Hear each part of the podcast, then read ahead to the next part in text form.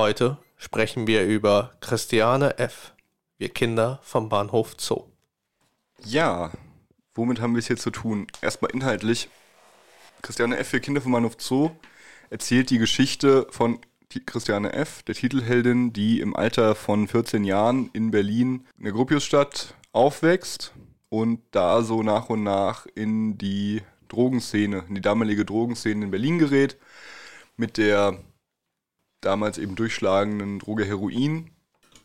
Äh, der Text ist fast 400 Seiten lang, bisschen weniger, und erzählt eben ihren Werdegang ausgehend von so ein bisschen Vorgeplänkel auch über ihre Kindheit, über ihre familiäre Situation und steigt dann richtig ein, wenn sie im Alter von 14 Jahren über so einen Jugendtreff nach und nach äh, über andere Drogen irgendwann zu Heroin gerät und dann eben eine Heroinabhängige ist. Zentral im Text ist eben neben Christiane auch ihr Freund Detlef, zu dem sie verschiedene Formen von, ja, mit dem sie ähm, eine Beziehung führt und dann eben immer mit der Droge begleitend äh, diese Beziehung. Uns wird dann immer wieder gezeigt, wie ihre Beziehung zu Detlef, aber auch zu der Droge eben in so einer Wechselwirkung steht. Ähm, nebenbei tauchen noch drei Personen auf, die relativ zentral sind. Einmal Detlefs Freund Axel und Christianes Freundin Stella und Babsi, die auch, die dann so eine, so eine Clique bilden. Genau, der Text ist relativ lang, es passiert dann noch eine ganze Menge. Ähm, und der Text ist, um so ein bisschen auf die, auf die Rezeption einzugehen oder auf die Einordnung dieses Textes, ein bisschen schwierig zu greifen, ähm, was ihn aber auch so interessant macht. Er ist nämlich eigentlich beworben worden, 78, als er rausgekommen ist, im, im Sternverlag, als Sachbuch.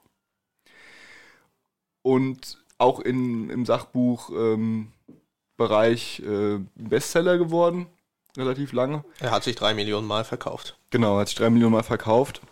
Und was auffällt, aber wenn man den Text einfach dann ein bisschen genauer sich anguckt, ist, dass es halt hinten und vorne kein Sachbuch ist. Also weder verfolgt er die, die Regeln eines Sachbuchs, noch hat er ähm, den Aufbau eines Sachbuchs. Er hat jetzt keine, es ist keine journalistische Arbeit mit Hintergrundberichten, mit Quellenangaben. Es ist ein Text, der durchgängig in der Ich-Form für die allermeiste Zeit Christiane F. ihr Leben beschreiben lässt. Aus einer relativ null fokalisierten äh, Ich-Perspektive, wo man auch eigentlich nur das erfährt, was eben Christiane F. weiß, diese Figur Christiane F. Was immer wieder ein bisschen aufkommt im Text sind Briefe auch von ihrer Mutter, äh, und am Anfang ein äh, oder zwei Gerichtsurteile ihren Fall betreffend. In einer früheren Ausgabe, nicht in der, die ich jetzt hier habe, gibt es auch noch ein Vorwort von einem Soziologen. Äh, das wird aber dann später dann weggelassen und sollte so ein bisschen mehr einführen in diese Thematik damals. Und der Text ist ähm, in, seiner, in seiner Machart, in seiner Art zu schreiben und in diesen langen, langen Berichten von Christiane F., die sehr gleichförmig sind, in, ihrer, in ihrem Aufbau, in ihrer Sprache, nicht vereinbar mit sachbuchähnlichen Erzählweisen. Man merkt es vor allem daran, dass im Grunde es im Buch heißt, nach Tonbandprotokollen aufgeschrieben von Kai Hermann und Horst Rieck, also zwei damaligen Sternreportern. Und da liegt so ein bisschen der Hase im Pfeffer, weil dieser Text weder ein Absch eine Abschrift von Tonbandprotokollen ist mit einem Kommentar, noch ist es ein Interview in klassischer Form. Es ist wirklich ein ja, ein literarischer Ich-Bericht, der immer wieder auf äh, Träume oder auf Zukunftspläne von Christiane F. Bezug nimmt, der auch immer wieder Prolepsen, also so Vorausblendungen einarbeitet und in seiner, so wäre mein Argument, in seinem Stil so unfassbar homogen ist und so unfassbar abgestimmt in, in, in, in, in ihrer Sprache, dass ich mir dann auch nicht vorstellen konnte beim Lesen, dass das Christiane F. 1 zu 1 so auf Tonbandprotokolle geredet hat. Also dann hätten wir da zu dem Zeitpunkt, wo das aufgenommen wurde, die, ich weiß nicht, 16 war sie da, glaube ich, die, äh, also eine hochliterarisch begabte 16-jährige Heroinabhängige. Und das war ein bisschen schwer zu glauben. Äh, wo, wo dann eben klar ist, dass die beiden Reporter da mitgearbeitet haben, was ja auch kein Problem ist. Aber was eben auffällt, wenn man den Text liest, wenn man dann auch zum Beispiel das Buch heißt offiziell Christiane F. Wir Kinder vom Bahnhof Zoo, aber wenn man sich zum Beispiel das Cover anguckt, merkt man, Christiane F. ist in einer Type gesetzt und dann Wir Kinder vom Bahnhof Zoo. Also wie als wäre das die Autorin. Was ja aber so gesehen nicht stimmen kann, allein, wenn es ein, eine Abschrift von Tonbandprotokollen ist. Ja. Auf der anderen Seite haben wir dann eben Kai Hermann und Horst, Horst Rieck. So. Und das sind lauter so äh, Einflüsse, die dann eigentlich dazu führen, dass der Autor, der Erzähler und die Figur im Text ineinander verschwimmt und wir nicht genau sagen können, was ist hier eigentlich, was sind die Journalisten, was ist das Truman-Protokoll, was ist eigentlich einfach gerade nur die literarische Erzählerstimme, die geschrieben wurde von wahrscheinlich den Journalisten oder wem auch immer oder der Redaktion oder dem Lektor. Und in dem Sinne ist der Text eben gar kein Sachbuch, sondern gehört hier zurecht hin und ist ein, ein Text, ein literarischer Text und eben in dem Sinne, dass er viel in der Schule gelesen wurde, lange und Pflichtlektüre war, auch ein jugendliterarischer Text. Fernab davon, dass er ähm, innerhalb der literarischen Gattungseinordnung als Adoleszenzroman zu verstehen ist. Und ähm, ja, ich habe ihn oft als Tatsachenroman angesehen. Also Tatsachenromane haben sich vor allem durch Truman Capote äh, etabliert, als er kaltblütig geschrieben hat. Also ein Werk über äh, die Ermordung einer Familie, wo er sehr viel recherchiert hat und dann darüber dann einen Roman geschrieben hat. Theoretisch könnte man äh, Wir Kinder vom Bahnhof so ähnlich auffassen, dass die beiden Kai äh, Horst Rieck und Kai Hermann eben dafür äh, äh, sich sehr stark mit Christiane F. auseinandergesetzt haben und ihre Tonbandprotokolle dafür benutzt haben, um daraus dann einen Roman zu kreieren, der auf wahre Begebenheiten ähm, beruht. Ja, genau, das, den, den Begriff, den hatte ich auch noch, der war mir auch noch eingefallen, auch weil ähm, für einen, einen Sachtext eben völlig unpassend oder für einen reinen Sachtext ähm, man eine extrem unrealistische Innenweltdarstellung hat von ihren Gefühlen, von den Gefühlen anderer Leute und so weiter. Also weil wir eben nicht diese journalistische Regel haben und journalistische Methoden irgendwann aufhören, also relativ schnell aufhören und eben auch der Interviewer überhaupt nicht präsent ist. Ja, sondern mhm. wir haben wirklich, wir werden später auch nochmal einen, einen kleinen Teil vorlesen aus dem Text, nur damit ihr einen Einblick in den Stil bekommt. Wir haben hier wirklich einfach ein, ja, ein sehr, sehr erzählerisch, literarisch interessanten Text fernab von seinem Inhalt, auch wenn der Inhalt natürlich auch höchst äh, interessant heute immer noch ist. In seiner, seiner Beschreibung auch als Zeitdokument. Aber da werden wir jetzt ein bisschen weiter vielleicht noch drauf eingehen, aber erstmal noch nach diesem sehr, nach dieser sehr wilden Inhaltsangabe zu einem relativ wilden Text. Ganz kurz die Frage an dich, Marc. Wie fandest du das Buch? Auf, sei mal Literaturkritiker.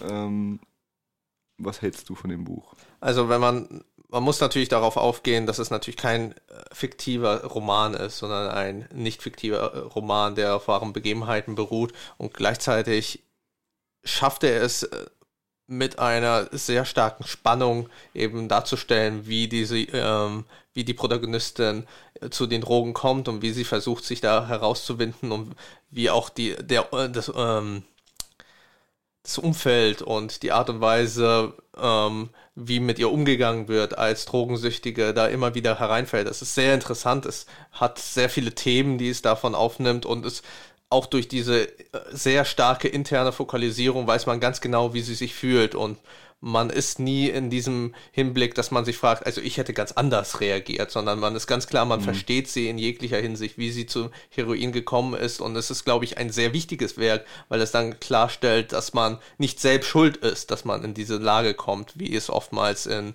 konservativen Kreisen dann oftmals genommen wird. Die, die Drogen nehmen, die sind selbst schuld, die müssen nur aufstehen. Nein, wenn man ja. in Armut lebt und wenn man in so Milieus mit einem gewalttätigen Vater und mit einer eher abwesenden Mutter unterwegs ist, dann kommt man nicht nicht so einfach raus, vor allem wenn es keine Alternative gibt. Genau, das ist äh, ein Punkt, den du gerade gesagt hast, dem würde ich mich anschließen, so ein bisschen in dem, in dem Kritikteil.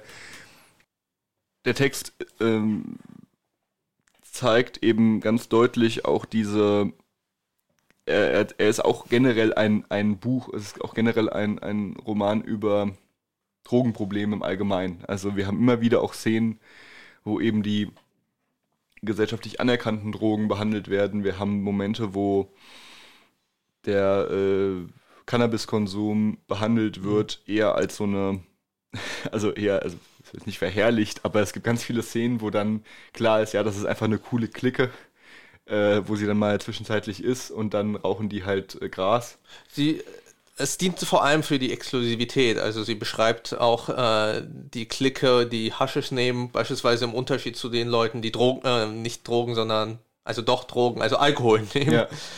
ähm, wo in dem Sinne die, die Alkohol nehmen, unglaublich gewalttätig sind, vor allem genau. gegenüber Frauen. Ja. Und als sie dann in diese Gruppe kommen äh, mit den äh, äh, jungen Menschen, die eben Haschisch rauchen, sind sie sehr ruhig, sie sind sehr lieb zu ihnen. Und das ist genau das, was sie gebraucht hat. Und ja. darum hat sie da so eine gewisse Exklusivität und Klarstellung, warum sie gerade da rein äh, gekommen ist. Der, und der Text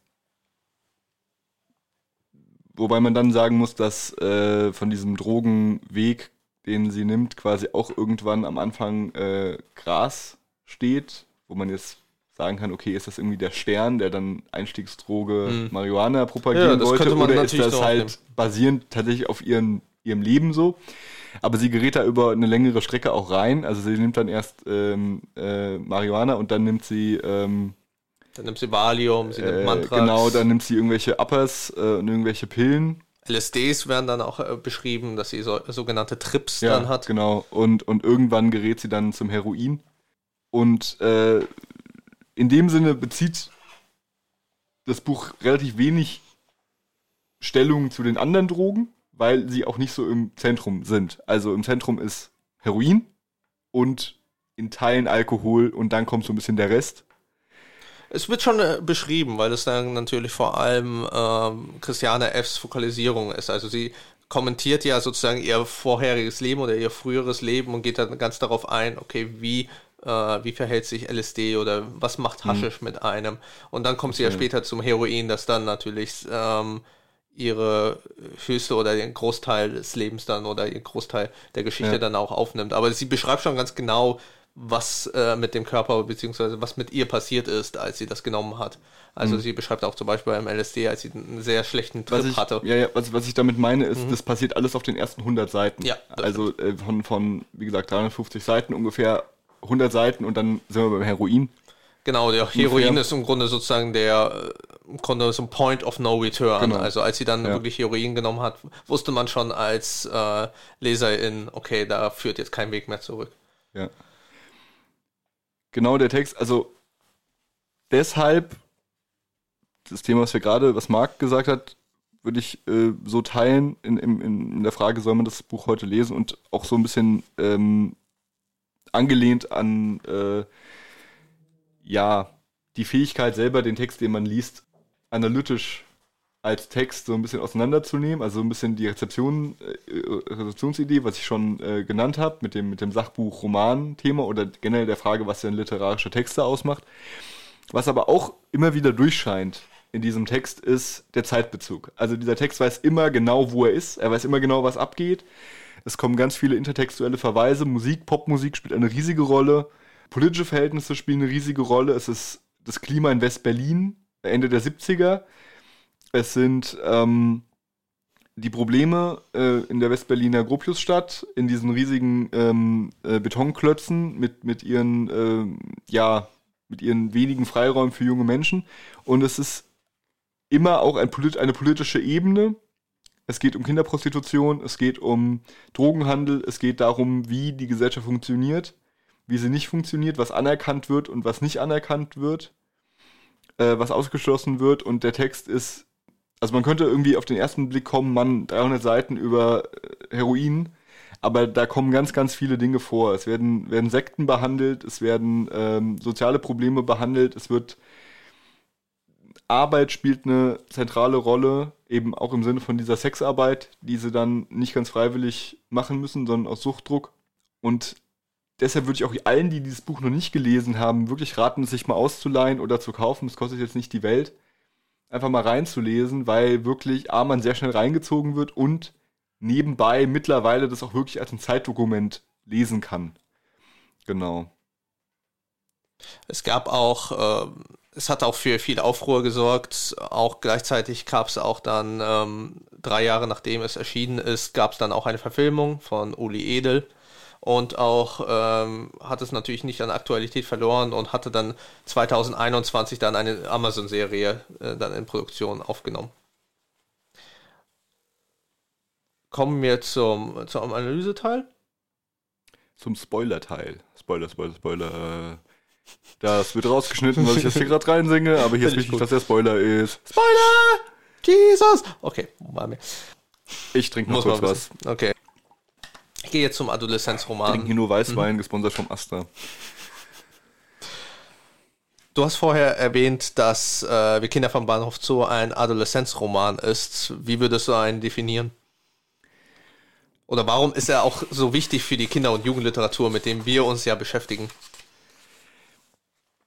Der Adoleszenzroman ist eine Gattungsbeschreibung, ist ein Analysekonstrukt, ein Werkzeugkasten der Germanistik, also der Kind- und Jugendliteraturwissenschaft vor allem und oder der Jugendliteraturwissenschaft, weil er sagt, es gibt gewisse Texte, die zentral bestimmend in ihrem Inhalt die Welt junger Menschen zwischen dem, dem Kindesalter und dem Erwachsenenwerden behandeln.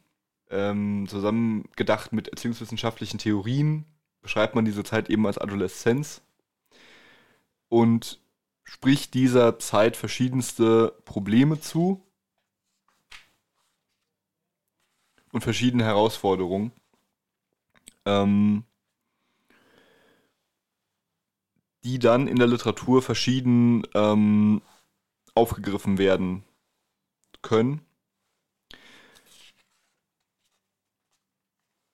Und ähm, wenn man fragt, was ist ein Adoleszenzroman, könnte man sagen, ganz grob, ein Roman, wo adoleszente Leute im Zentrum der Handlung stehen.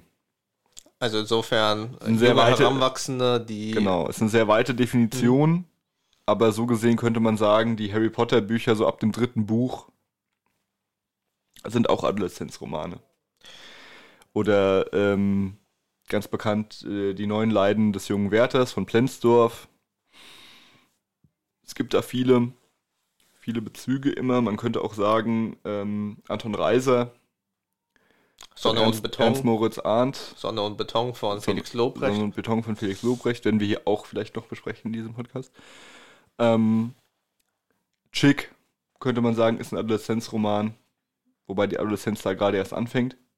Also wichtig im Adoleszenzroman ist die Entwicklung eines jungen Heranwachsenden in seinem Umfeld. Das ist sehr stark zu erkennen wie Kinder vom Bahnhof Zoo. Äh, wenn man zum Beispiel sich den Anfang ansieht, da wird äh, Christiane F., also die Ich-Erzählerin, beschreibt dann ganz genau, wie sie dann in der Gropio-Stadt ankam und wie es, äh, was ihr erster Eindruck war. Sie sagte nämlich, das ist im Grunde auf Seite 19 zu finden, man lernte im Gropio-Stadt einfach automatisch zu tun, was verboten war. Verboten zum Beispiel war, irgendwas zu spielen, was Spaß machte. Es war überhaupt eigentlich alles verboten. An jeder Ecke steht ein Schild in der Gropio-Stadt. Also es zeigt davon, dass im Grunde die Kindheit, die sie geprägt hat, eigentlich vor allem eine Kultur des Verbotes war, jedenfalls da, wo sie in Berlin war. Was relativ wichtig klarzustellen ist für sie, dass sie dann äh, dargestellt hat, wenn sie sagt, okay, alles ist verboten, dann bedeutet auch, dass sie auch kein, nicht unbedingt wusste, okay, was ist jetzt falsch und was ist jetzt richtig. Wenn es falsch ist, auf der Wiese zu spielen, genauso wie es falsch ist, hassisch zu rauchen, äh, steht das dann natürlich gleichzeitig im Einklang, okay, also wenn alles verboten ist, dann bedeutet das, dass im Grunde Haschisch zu rauchen nicht schlimm sein kann. Genauso wie es dann äh, in dieser Hinsicht dann auch ähm, ähm, nicht falsch ist, auf der Straße zu spielen. Ja. Also in diesem Umfeld befindet sie sich. In, in, in, der, in der Absolutheit des Verbots verliert das Verbot an, an Relevanz und an Stärke. Und äh, das Brechen von Tabus gehört so sehr in die Normalität des Lebens hinein, dass äh, damit auch alle anderen Verbote ihre Relevanz verlieren und ihren, ihren Kern, was in dem Buch auch sehr äh, damit zusammenhängt, dass eben ähm, Verbote immer an Erwachsene gekoppelt sind. Und die Erwachsenen in dem Buch, die wenigsten Erwachsenen in dem Buch so ihr Leben im Griff haben und so eine, so eine Form von natürlicher Autorität haben, dass äh, Jugendliche, pubertierende Jugendliche darauf was geben. Das hängt auch nochmal damit zusammen. Das ist so ein bisschen Christianes äh, Umfeld geschuldet, dass ihre Eltern getrennt sind, ihr Vater gewalttätig war gegenüber der Mutter und äh, die beiden sich dann getrennt haben, ihre Mutter seitdem sehr viel arbeiten ist und sie eben alleine so ein bisschen um sich und ihre kleine äh, Schwester sich kümmern muss. Und vor diesem Hintergrund dann Rückhalt sucht in diesen Klicken. Ähm, die anderen, äh, ihre Freundin, da ist es ähnlich. Also äh, quasi Stella wird dann beschrieben als äh, eine Person, deren Vater gestorben ist vor zwei Jahren und deren Mutter halt in der, in der Kneipe arbeitet und auch nicht viel Zeit hat. Und Babsi wird beschrieben als eine Person, die bei ihren Großeltern lebt, nachdem sie immer ausgebüxt ist von zu Hause und die immer sehr, sehr stark darauf achten, dass sie immer pünktlich zu Hause ist. Aber in der Zeit dazwischen quasi sie auf Schule scheißt und halt am Bahnhof Zoo rumhängt und um Geld zu verdienen für Drogen. Ähm, also da einfach ein sehr schwaches Elternhaus hat, weil es halt eben Großeltern sind, die relativ alt sind und von vielen Dingen auch nichts mitbekommen. Also es zeigt sich grundsätzlich immer, dass die, die Erwachsenenfiguren sind keine Vorbilder. Also, ja, auch begrenzt mhm. aktiv, also einmal keine Vorbilder und auch begrenzt überhaupt aktiv werden können. Äh, was die äh, Erziehung ihrer Kinder angeht. Vor allem, auch wenn die Mutter von Christiane dann, Entschuldigung, äh, das noch, auch wenn die Mutter von Christiane das dann irgendwann äh, rafft, was da los ist und mit ihrem dann neuen Freund auch versucht dagegen zu steuern, was am Ende auch gelingt. Also am Ende äh, ist es tatsächlich so, dass Christiane nochmal eine Überdosis hat und dann aber ähm, die Lösung eben ist, dass äh, ihre Mutter einen Strich zieht und das tut, was eine Mutter tun sollte, nämlich ihr Kind aus diesem Umfeld rauszieht und ähm, äh, mit ihr nach Nordhessen zieht, von Westberlin aus. Na, warte, war es nicht Schleswig-Holstein? Ach. Also, äh, sie, ja. Geht, sie geht ja später. Genau, ah, ja, am Ende ist es, du hast recht, am Ende ist es äh, Schleswig-Holstein mhm. bei ihrer Großmutter. Nee, sie ist ja, das können wir ja streichen. Also im Grunde, wir, äh, Mitte, in der Mitte des Buches ist es ja so, dass sie, äh, kommt sie ja nach Nordhessen, für drei Wochen besucht ja. sie ihre Großmutter, genau. ähm, wo sie sich ja auch wohlfühlt. Aber schlussendlich ist sie, geht sie ja nach Schleswig-Holstein. Genau, genau. Ähm, Weil ihre Mutter da durchgreift und ihr Stiefvater. Gut, aber ich, äh, das mit der Mutter ist natürlich auch ganz interessant, weil sie dann erwähnt, der Grund, warum sie warum dann Christiane F. zu den Drogen gegriffen hat, ähm, war ja, dass sie sagte, okay, Berlin hat sie verführt. Mhm. Das war ja äh, sozusagen die Aussage, wäre sie nicht in Berlin gewesen, wäre das nicht passiert. Was aber im Gegensatz dazu ist, was Christiane F. über das sagt. Also sie sagt ja, es gibt dieses Klischee, dass äh, irgendein Fixer oder irgendein Drogendealer jemanden dazu bringt, Drogen zu nehmen. Aber sie hat gesagt, sie hat niemanden kennengelernt, der jemals dazu ähm, angefixt wurde. Mhm. Sondern jeder hat sich selber dafür entschieden, ja. Heroin zu nehmen. Oder ja. jeder hat sich dafür entschieden, Drogen zu nehmen. Ja. Und später wird auch klar, in Schleswig-Holstein, im Grunde hat sie auch die Möglichkeit, Drogen, an Drogen ranzukommen. Also es, es hat also mehr. Aber nicht an Heroin. Nicht an Heroin, genau. das stimmt, aber sie, man merkt auch in Text dann selber, so ganz von den Drogen losgekommen ist sie dann am Ende es dann sind, doch. Es sind, genau, es sind halt andere Substanzen dann so ein bisschen. Ja. Es ist äh, es wird äh, ganz toll beschrieben am Ende nochmal, äh, wo sie dann in so einer Disco ist und da halt so ein bisschen die Dorfjugend kennenlernt mhm. und halt zum Beispiel einfach, weil sie so ein bisschen anderen, andere Sozialisation halt erfahren, eine Heroinsozialisation erfahren hat, wo sie dann feststellt, okay, die sind, die, die saufen hier alle, ähm, die behandeln Mädchen, die, die, die Jungs behandeln Mädchen irgendwie wie Dreck äh, es gibt keinen Zusammenhalt, auch innerhalb der, der Mädchen. So, da wird dann beschrieben, wie eine Person irgendwie betrunken gemacht wird und dann äh, ähm, unter nicht ganz äh, kon konsenten äh, Situationen äh, entjungfert, ent entjungfert wird und dann wird sie quasi von der Mädchenklicke verstoßen, weil die befürchten, dass dann die Disco zugemacht wird und sie selber dort nicht mehr saufen und äh, Jungs kennenlernen können, wenn die zu ist.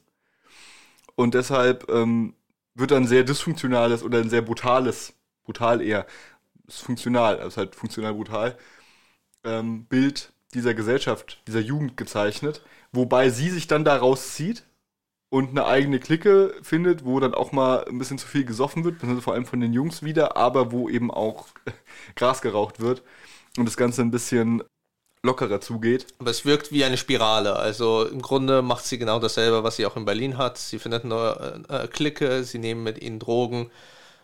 ähm, man merkt, dass sie im Grunde, auch wenn sie jetzt nicht mehr in Berlin ist, dieses, diese gleichzeitige Spirale, dieser, dieser gleiche Alter kommt äh, doch irgendwann zugegen. Was man dann merkt, wenn man äh, sich die Rezeptionsgeschichte von der Christiane F., also der wahren Person dann ansieht, die auch gesagt hat, sie hat dann die Drogen nicht überwunden, sondern es kam ja. dann zu einem Rückfall. Ja. Was ich in dieser Hinsicht dann natürlich interessant finde, ist, dass es keine Alternative gibt in diesem Roman oder es wird jedenfalls keine Alternative aufgebaut, weil auch ähm, sie beschreibt ja zwar ähm, am Ende, dass auch äh, die Leute, die Alkohol nehmen, immer super gewalttätig sind, aber auch sie beschreibt auch, dass sie ähm, als sie dann die Freundschaften hatte mit den Heroinfreundschaften, auch teilweise gewalttätig waren.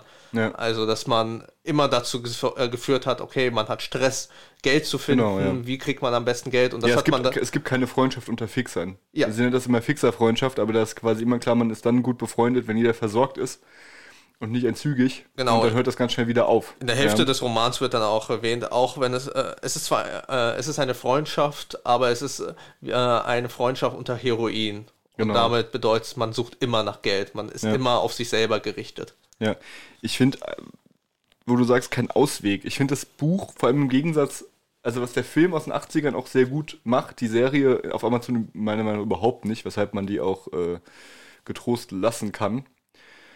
Meine persönliche Meinung, ne? Aber ich fand die wirklich gruselig schlecht und ideologisch höchst problematisch, aber ich muss gerade Marc bremst mich gerade, wir haben nur begrenzte Zeit. Mein Punkt ist, ähm, das Buch ist wunderbar negativ, wunderbar ohne Lösung, weil was sie halt merkt, relativ schnell, dass dieses bürgerliche Leben, so wie es präsentiert wird, nicht ihrs ist, dass das höchst verlogen ist und dass das äh, auf Werten basiert, die sie nicht teilen kann.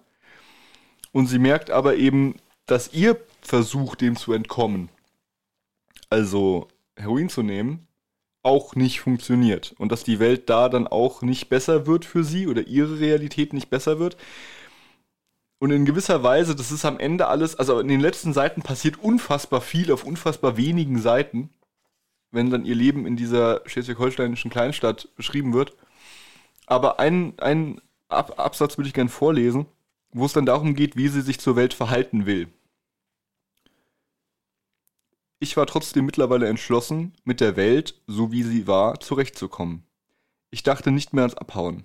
Mir war klar, dass Abhauen wieder Flucht in die Drogen war, und ich machte mir immer wieder deutlich, dass mir das nun erst recht nichts gebracht hatte. Ich dachte, es müsse irgendeinen Mittelweg geben. Sich nicht total an diese beschissene Gesellschaft anzupassen und mit ihr doch fertig werden.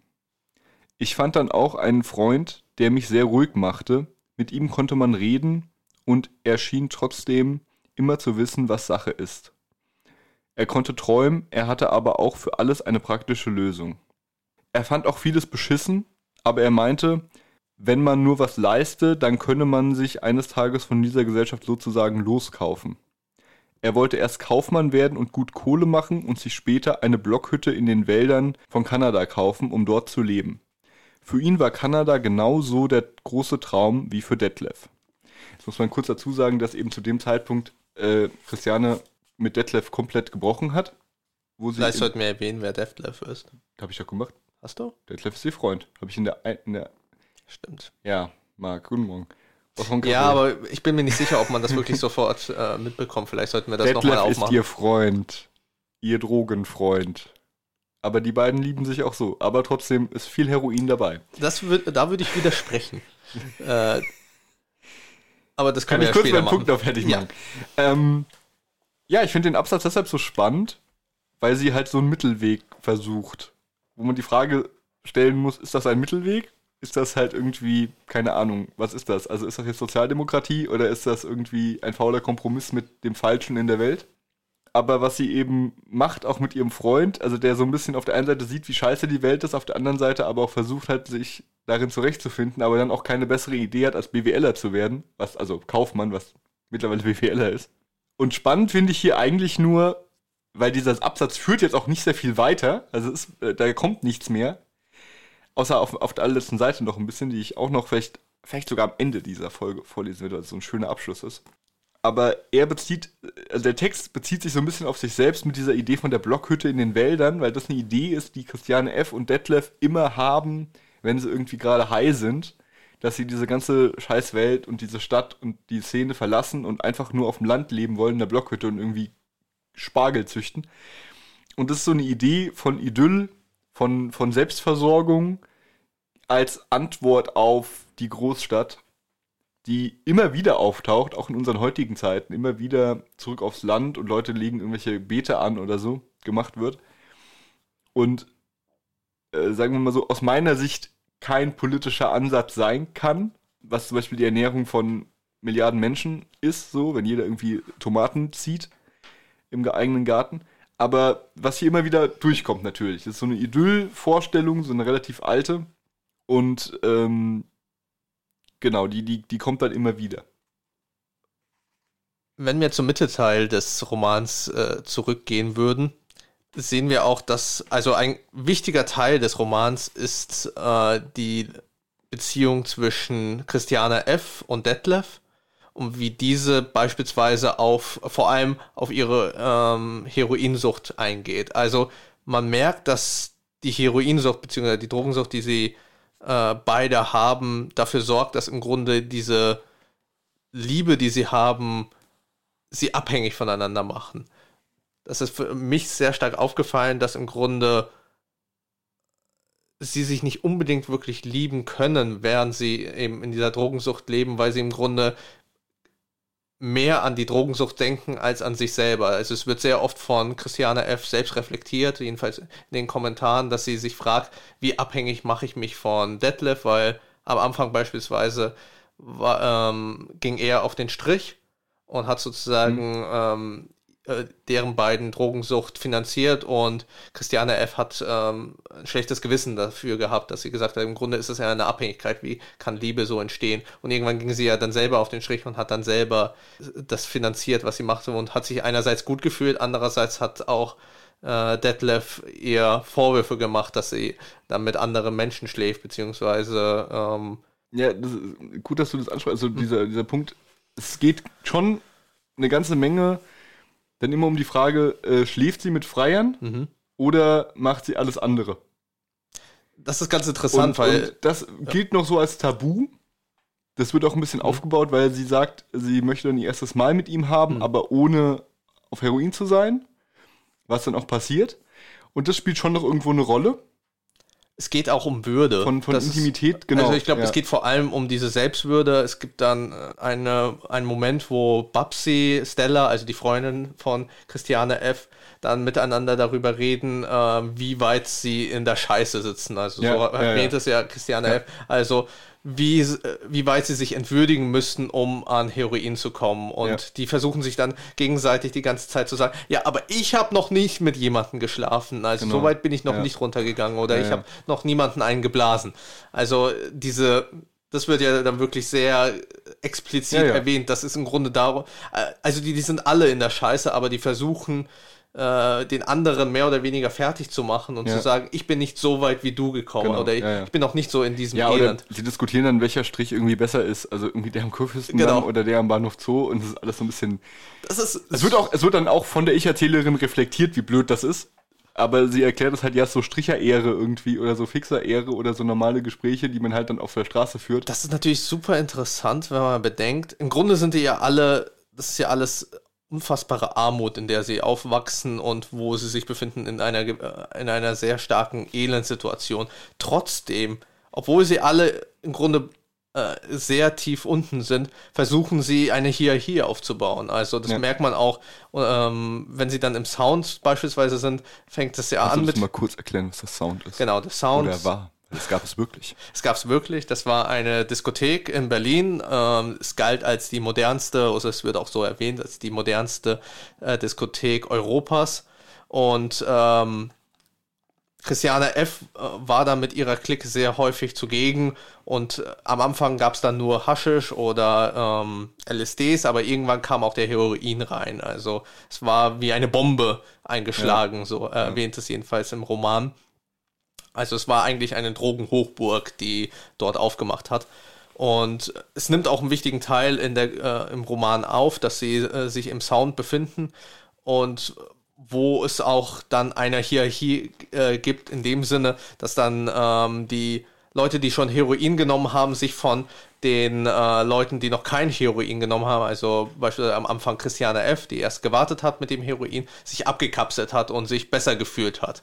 Also ja. es hat, äh, im Grunde haben sie sich eine gefühlte Hierarchie aufgebaut, dass sie gesagt haben, ich bin besser als der andere. Ja. Und als Christiane F. dann äh, Heroin genommen hat, hat sie sich auch besser gefühlt als andere und gesagt, hey, ich habe schon mehr erlebt als du.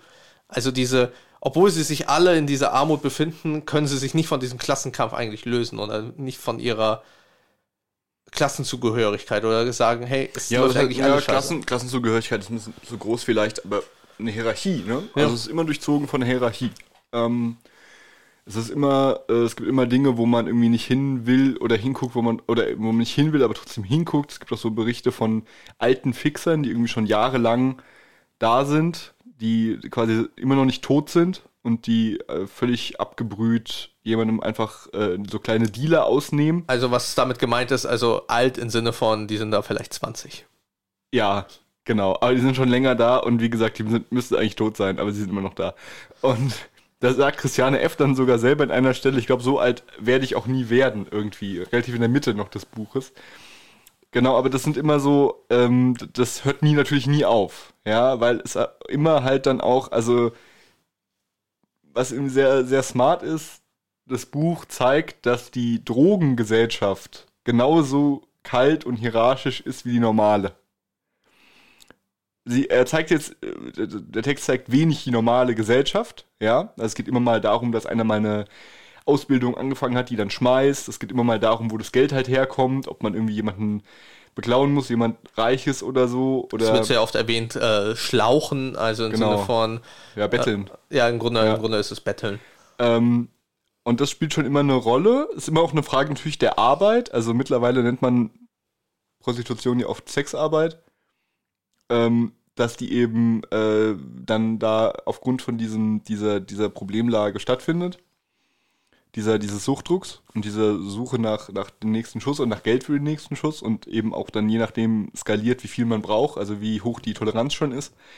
Das wird alles immer, immer thematisiert, aber es ist eben immer irgendwo klar, äh, dass, oder es wird klar, es wird nicht explizit, dass die normale Gesellschaft auch so funktioniert. Die normale Gesellschaft. Also das ist. Naja, das ist ganz interessant. Es wird ja oft, äh, es wird ja oft, wenn es dann um normale Menschen insofern geht, werden die ja von Christiane F. als Spießer bezeichnet. Also im ja. Grunde ist es ja schon äh, ja. eine sehr starke negative Konnotation. Also wenn es um SozialarbeiterInnen geht oder um PolizistInnen, werden, oder die Mutter werden dann meistens als Spießer bezeichnet, also ganz klar negativ gemeint. Obwohl sie eigentlich genauso funktionieren, also mit dieser Hierarchie und mit dem äh, der Frage, wie kommt das Geld herein. Ein anderer Punkt, ein anderer Punkt, der, der auch immer durchschaut, den habe ich schon in der Kritik, in meiner Kritik so ein bisschen ange, anklingen lassen. Der, der Text äh, weiß, wo er ist eine Sache, die ich der Serie zum Beispiel völlig absprechen würde, der neuen, der Amazon-Serie, die weiß nicht, wo sie ist. Der sie ist, die tut so, als wäre sie in den 80ern, aber die ist äh, nur von der Optik her in den 80ern und inhaltlich ist das, ja. Ja, es wäre aber auch falsch, wenn es in den 80ern wäre, weil es ja in den 70ern spielt. Ja, aber es ist so, mein Problem mit der Serie, muss ich erst über die Serie reden. Okay, ganz kurz, warum ich die Serie scheiße finde. Ich mach's echt kurz. Felix redet gerade über Scheiße. Ja. Neue Rubrik. Ähm, das Problem mit der Serie ist, dass sie halt eine Amazon-Serie aus 2021 ist, die in den 80ern spielt, beziehungsweise in den 70ern spielt, was jetzt aber auch nicht so der Riesenunterschied ist, weil es auch Ende der 70er, Anfang der 80er ist.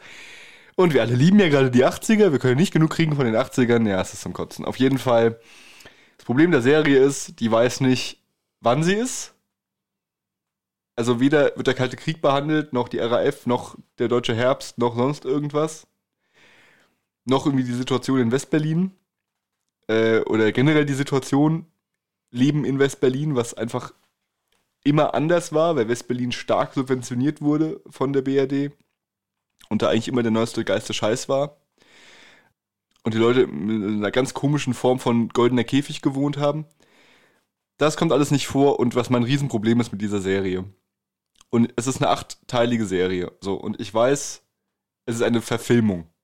Das heißt, es muss nicht das Buch nacherzählen. Jeder, der, der vorwirft, es ist aber anders wie im Buch, der soll keine Verfilmung mehr gucken dürfen. Weil dann, dann lese halt das Buch. Es gibt so viele tolle Bücher, hör auf, Filme zu gucken, lese Bücher.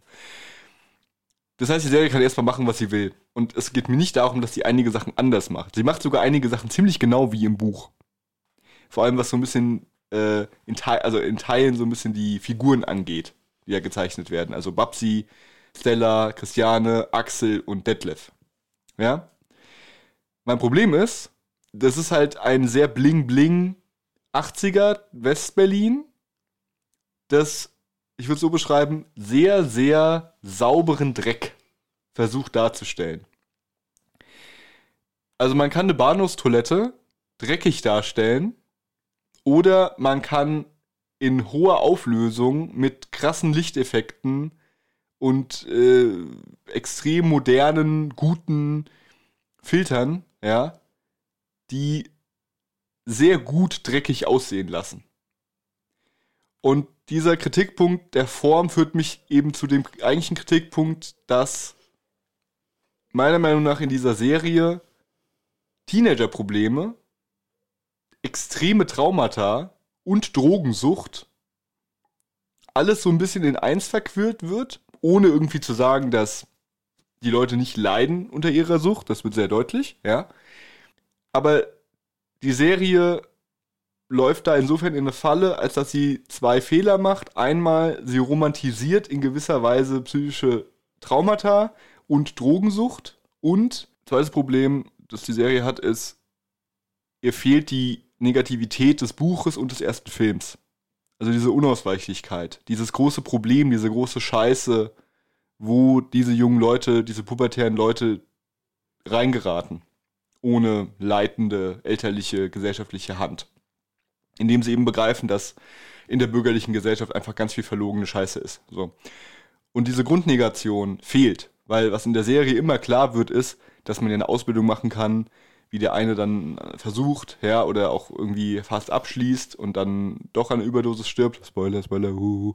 Und also es wird immer im Grunde gezeichnet halt dann doch irgendwie so ein Ideal. Ja, es endet dann auch nicht ohne Grund halt auf dem Reiterhof, die Serie. So in Schleswig-Holstein. Also es ist wirklich Bibi und Tina, ja. Es ist Bibi, Tina und Christiane F. Es ist wirklich furchtbar.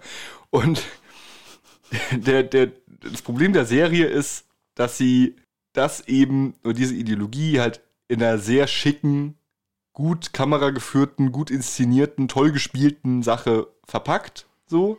Und um es vielleicht noch ein bisschen, einen Punkt noch ein bisschen näher zu machen, der gerade ein bisschen untergegangen ist, zum Beispiel nur als Beispiel von wegen äh, Pubertät und psychische Erkrankungen werden gleichgesetzt. Ähm, Stella in der Serie, da wird beschrieben, wie sie vergewaltigt wird in der Kneipe ihrer Mutter, nachdem sie, nachdem die Mutter weg ist, von einem Stammgast oder so.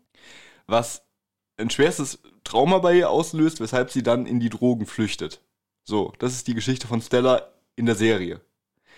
Im Buch findet das so nicht statt. Im Buch ist es ähm, einfach nur, dass ihre Mutter, dass ihr Vater tot ist und die Mutter die Kneipe hat.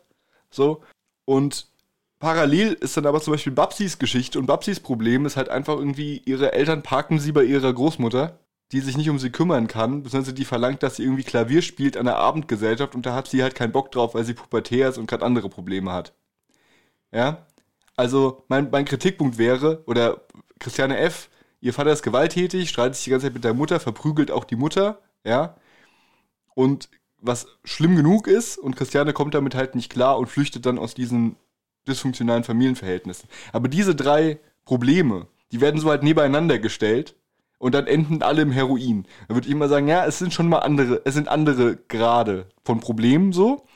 Und Heroin ist dann auch nicht so eine typische, ähm, so eine typische pubertäre Trotzreaktion, sondern das ist halt eine Folge von Drogenkonsum vorher, Gruppendynamiken und so weiter. Zum Beispiel in der Serie, damit höre ich jetzt auf, die Jungs, die führen im Grunde so ein WG-Leben. Und der eine macht halt irgendwie eine Ausbildung, der andere nicht und hängt nur rum. Ja, damals konnte man in Berlin, Westberlin auch noch relativ billig wohnen.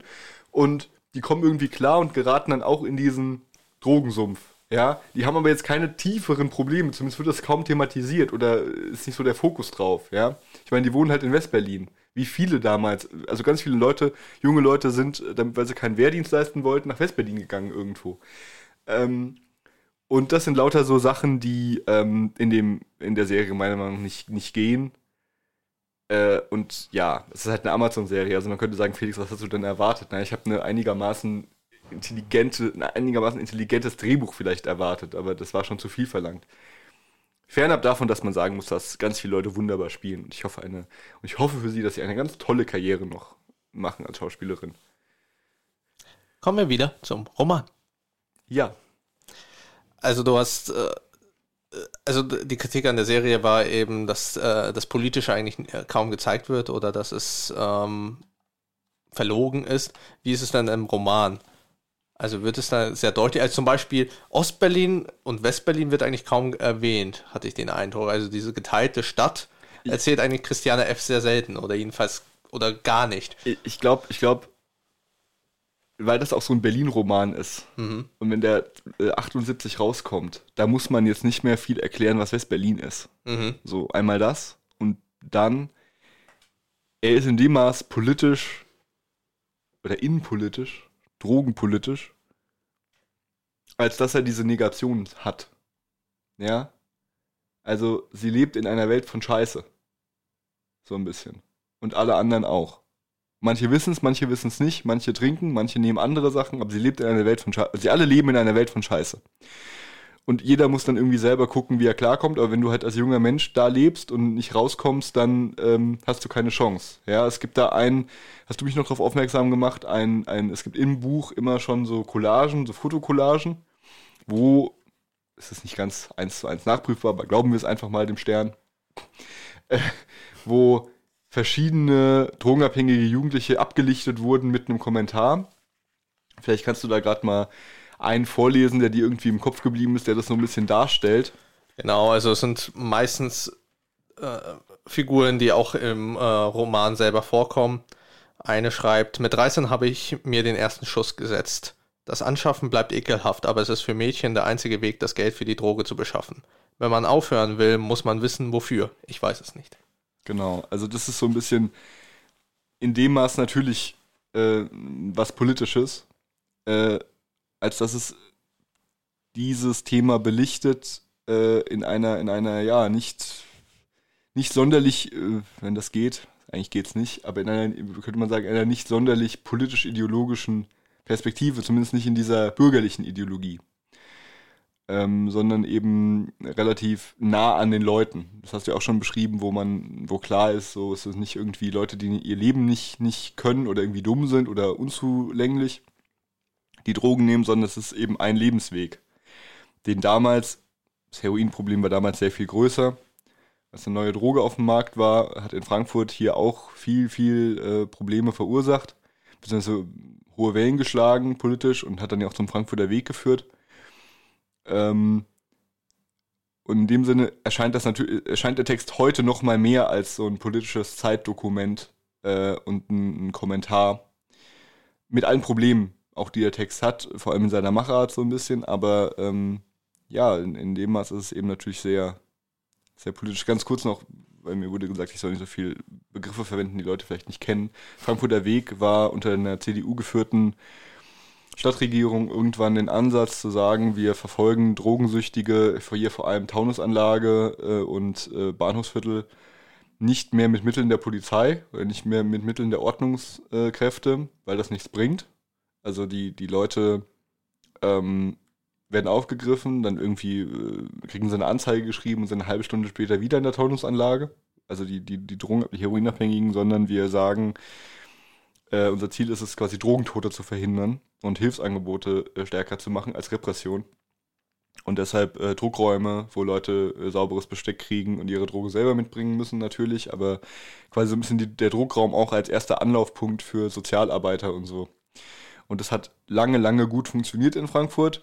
Kann man sagen, gerade ist, was die Drogensituation in Frankfurt angeht, ähm, das ein bisschen schwierig, weil mittlerweile Crack äh, den Markt äh, bestimmt und Crack anders wirkt und da andere Probleme mit verbunden sind, weshalb das wieder diskutiert wird. Aber ähm, per se kann man sagen, dass der Frankfurter Weg auf jeden Fall ein Erfolg war. Ähm, genau, nur so viel dazu. Auch hat Corona natürlich einen Rückschlag gesorgt, weil es dann weniger Räume zur Verfügung waren. Ähm, das sorgte dann und vor allem auch dann auch für mehr Isolation. Das merkt man auch an dem Text selber, wenn es um beispielsweise diese Druckräume, warum sie so wichtig sind, äh, ist eben um äh, dieses saubere Besteck. Mhm. Das wird bei Christiane F. auch erwähnt, dass sie dann ähm, in Folge von ähm, schlecht gereinigten äh, Spritze beziehungsweise einer äh, von der, jemand anderen dafür gesorgt hat, dass sie dann Gelbsucht bekommen hat. Also genau, ja. sorgt einfach nur dafür, dass man eigentlich viel schneller stirbt, indem man sich kontaminiert. Ja. Auch merkt man auch diesen Text äh, an mit dieser Polizei und sozialen Einrichtung, von denen du erwähnt hast, bei dem Frankfurter Weg, dass eben auch äh, dieses Umfeld, also die Polizei und die soziale Wesen in Berlin vollkommen hilflos ist, beziehungsweise vollkommen überfordert mit ja. den ganzen Drogenmenschen, äh, beziehungsweise äh, mit den Menschen, die eben Drogen nehmen, weil die Polizei schnappt dann beispielsweise Christiane F. und bringt sie dann nach Hause, aber mehr macht sie eigentlich auch nicht. Genauso auch die, äh, das soziale System dann irgendwie nicht wirklich weiß, wie sie damit am besten umgehen kann, sondern äh, das im Grunde den Eltern sozusagen zuschiebt. Ja, macht ihr mal.